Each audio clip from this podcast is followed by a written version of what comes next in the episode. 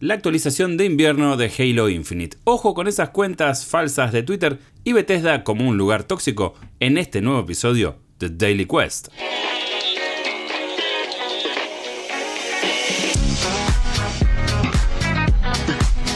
¿Qué tal? ¿Cómo estás? Mi nombre es Jeremías Curchi, también conocido como Chopper, y te doy la bienvenida a este nuevo episodio de Daily Quest, el podcast diario de noticias de New Game Plus, este nuevo medio de comunicación independiente sobre videojuegos que fundamos junto a Mariano Ripirriza y Guillermo Guilloleos. Como siempre te recuerdo la propuesta en 10 minutos informarte con lo último en las noticias de la industria del gaming mientras te vas al trabajo, preparas el café o te vas a la facu a estudiar o lo que sea que hagas en tu rutina matutina, siempre vas a tener las noticias que tenés que saber para estar informado. Pero antes de empezar, te recuerdo que si nos estás escuchando a través de plataformas como Spotify, Google Podcast o Apple Podcast, que nos dejes tu feedback, tu reseña y le des al botón de seguir porque así vamos a llegar a mucha más gente todavía. Ahora sí, sin más preámbulos, vamos directo con las noticias de hoy. Espera, espera, espera. ¿Esa es la cuenta de Nintendo? Por si no lo sabías, Twitter fue vendida a Elon Musk, un tipo que cada día que pasa está demostrando estar más desconectado de la realidad. Hace tiempo que viene amagando con que quisiera cambiar la forma en la que Twitter maneja las cuentas verificadas, es decir, esas cuentas con el tilde, con el sello, que te dan la idea de que quien está detrás de esta cuenta es una persona que tiene cierta legitimidad o bien es una empresa que habla desde un canal oficial. Bueno, con la introducción de Twitter Blue eso cambia drásticamente. ¿Qué es Twitter Blue? Es un sistema de suscripción que está disponible en países como Canadá, Estados Unidos y Australia, por ejemplo, entre otros, donde los usuarios pueden adquirir por 8 dólares esta condición de cuenta verificada. No hizo falta mucho tiempo para darnos cuenta de que esta era una pésima idea porque empezaron a aparecer cuentas que instaban a ciertos usuarios a inscribirse en esquemas muy dudosos que lo que hacían era básicamente pedirte que pongas datos de tu billetera virtual, por ejemplo, para darte gratis una verificación. Obviamente estos son los casos más peligrosos, pero lo llamativo del asunto y la noticia es que empezaron a aparecer un montón de cuentas apócrifas verificadas que se parecen muchísimo a las cuentas de las empresas que están tratando parodiar. Los primeros casos de cuentas famosas que están siendo duplicadas, por decirlo de alguna manera, van desde gigantes como Nintendo of America, donde encontramos una cuenta que publicaron una foto de Mario haciendo un fuck you, básicamente levantando el dedo del medio, pero también llegó a empresas como Valve, donde por ejemplo anunciaron que Neon Prime, que es una propiedad intelectual que han registrado hace un tiempo, es en realidad una continuación del juego Ricochet, donde anunciaron incluso un stream con un horario de las 10 de la mañana del Pacífico para este jueves, cosa que es totalmente falsa. Otro de los cazabobos que hizo mucho ruido es la cuenta apócrifa de Rockstar Games, que anunciaron que van a develar el próximo juego de la serie Grand Theft Auto, es decir, Grand Theft Auto 6, el 18 de noviembre de este año. Lo llamativo de esto es que para poder verificar la veracidad de estas cuentas no solamente tenés que prestarle atención a cómo está escrito el handle, sino que también tenés que entrar al perfil y cliquear en el tilde para ver si en efecto se trata de una verificación tradicional, que es la que se hace a las instituciones o a las personas reales, o cuál de estas corresponde a este nuevo servicio de suscripción. Como sea, tomate con pinzas todo lo que leas en Twitter porque la cosa se está descontrolando bastante y no me extrañaría que muchos se coman una suerte de broma de Día de los Inocentes, pero simplemente porque Twitter ahora es un completo descontrol. Y llegó nomás el update esperado de invierno para Halo Infinite. Sí, ya sé lo que me vas a decir. Estamos en temperaturas de unos 26-27 grados con una humedad espantosa y yo te vengo a hablar del update invernal. Claro que me refiero a la época del año que se está transitando en los Estados Unidos. Y lo que te voy a contar es que 343 Industries, los responsables de Halo Infinite, de todo lo bueno y lo malo de Halo Infinite, ya lanzaron el parche, el Winter Update, que viene con una serie de contenidos y mejoras muy esperadas por la comunidad. Se trata de una de las actualizaciones más generosas e importantes en cuanto al contenido que trae al juego, Por ejemplo, tenemos ahora la posibilidad de disfrutar de la campaña en modo cooperativo, que esto es algo que estuvo en beta durante un tiempo. También vas a poder volver a jugar misiones que ya pasaste de la campaña. También estará el modo Forge, el modo de creación de contenidos eh, tan famoso de la serie, también en etapa beta y un montón de contenido más completamente gratuito. Lo que va a tener la campaña cooperativa es que vas a poder jugarla online y además va a tener crossplay entre dispositivos Xbox y PC. Pero lo más importante es que todo el progreso y los unlocks son compartidos entre todos los jugadores que intervienen en la partida. Olvídate de ese mambo muy a la Far Cry, en donde había uno solo que progresaba y el resto miraba y aplaudía.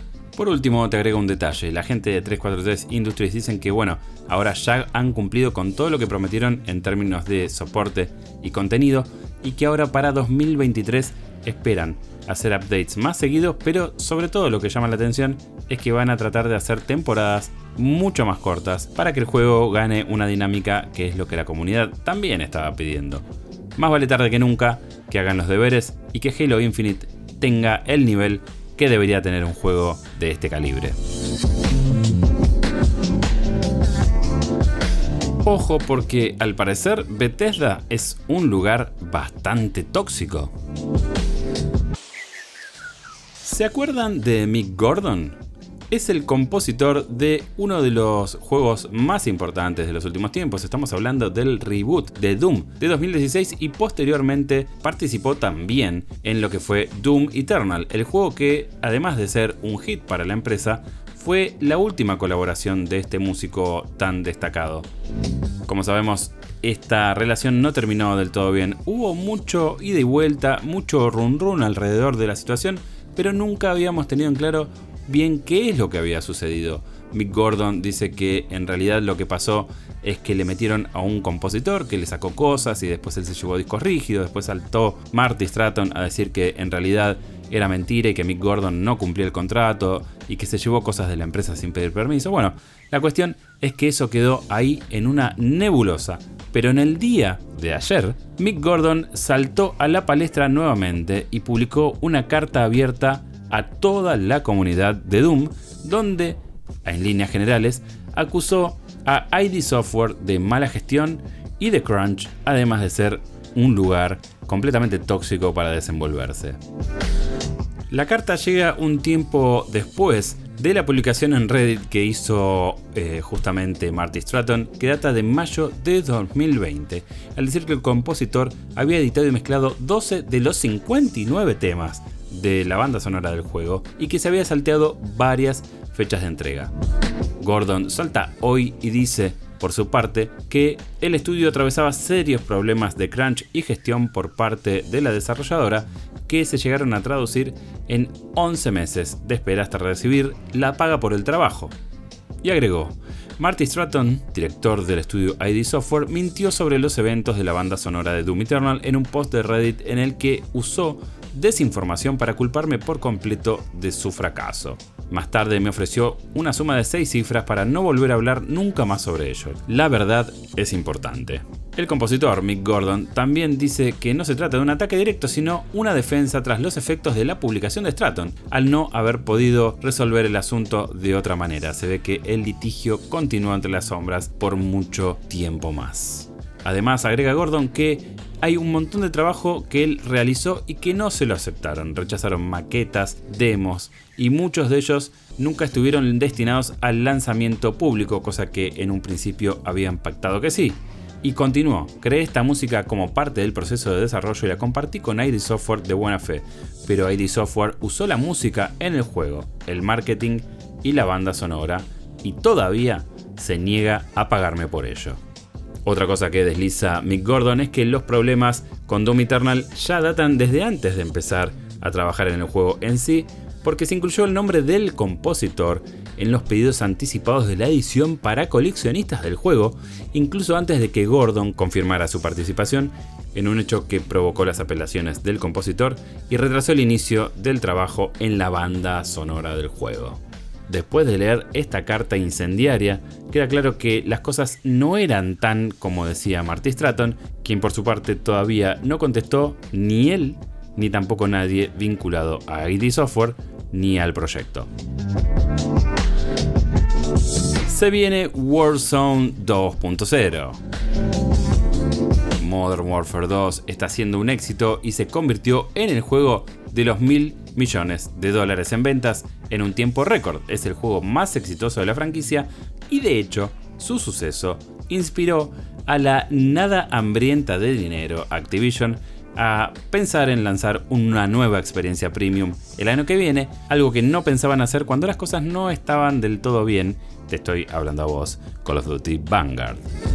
Como sea, todo está bárbaro. La campaña tiene sus cositas, pero está muy bien. El multiplayer tradicional es excelente, pero ¿qué pasa con Warzone, este popular juego multiplayer Battle Royale gratuito que tantas satisfacciones le trajo al estudio desarrollador?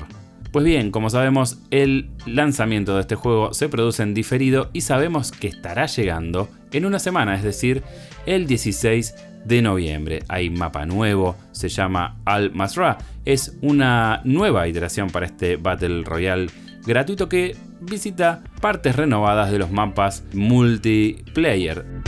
¿Qué es lo que va a tener? Va a tener nuevos loadouts, va a tener mecánicas nuevas de saqueo en el nuevo modo de MZ, donde los operadores podrán utilizar una mochila para organizar sus objetos y equipo.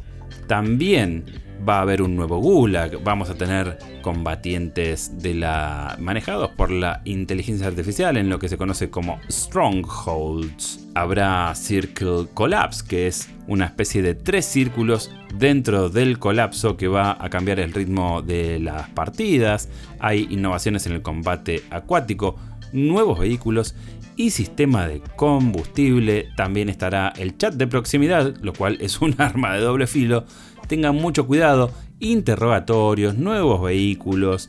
Ahora, ¿qué va a pasar con el Warzone original? Eso es algo que todavía no hay una respuesta oficial por parte de Activision, pero distintos leaks indican que el juego original va a permanecer por un tiempo no determinado y que va a tener actualizaciones y vas a poder usar en efecto los operadores que desbloqueaste en esa temporada en Warzone 2, pero el sistema de progresión es otro cantar porque justamente lo que trae Warzone 2 es un nuevo sistema de prestige y va a tener sistemas diferentes en cuanto a la progresión, así que obviamente no vas a poder llevarte todo con vos cuando migres de uno al otro. En lo personal, creo que hay solamente lugar para un Warzone en la vida y ese será el más nuevo, es decir, el 2.0. No falta nada, estamos a una semana. Y hasta acá llegamos con el episodio de Daily Quest de la fecha. No te olvides chequear nuestros perfiles en redes sociales como arroba New OK. En todas las plataformas puedes darnos un apoyo a través de Cafecito en cafecito.app barra New Y si estás en el exterior de la República Argentina, puedes también aportar con co-fi barra New Game Plus, que es una plataforma muy parecida a Cafecito, pero para aquellos que viven en el exterior. También estamos todos los días haciendo transmisiones a la mañana y a la tarde desde nuestro canal de Twitch en twitch.tv barra New Game Plus, ¿ok? Y también no olvides buscar nuestros otros podcasts como Weekly Quest, que es el podcast donde debatimos sobre las noticias y sobre lo que estamos jugando en la semana, y también Debugging, que es donde contamos cómo es trabajar en este lado de la industria, que es el de la prensa, dedicada a los videojuegos. Mi nombre es Jeremías Curchi, también conocido como Chopper, y nos escuchamos en el próximo episodio de Daily Quest.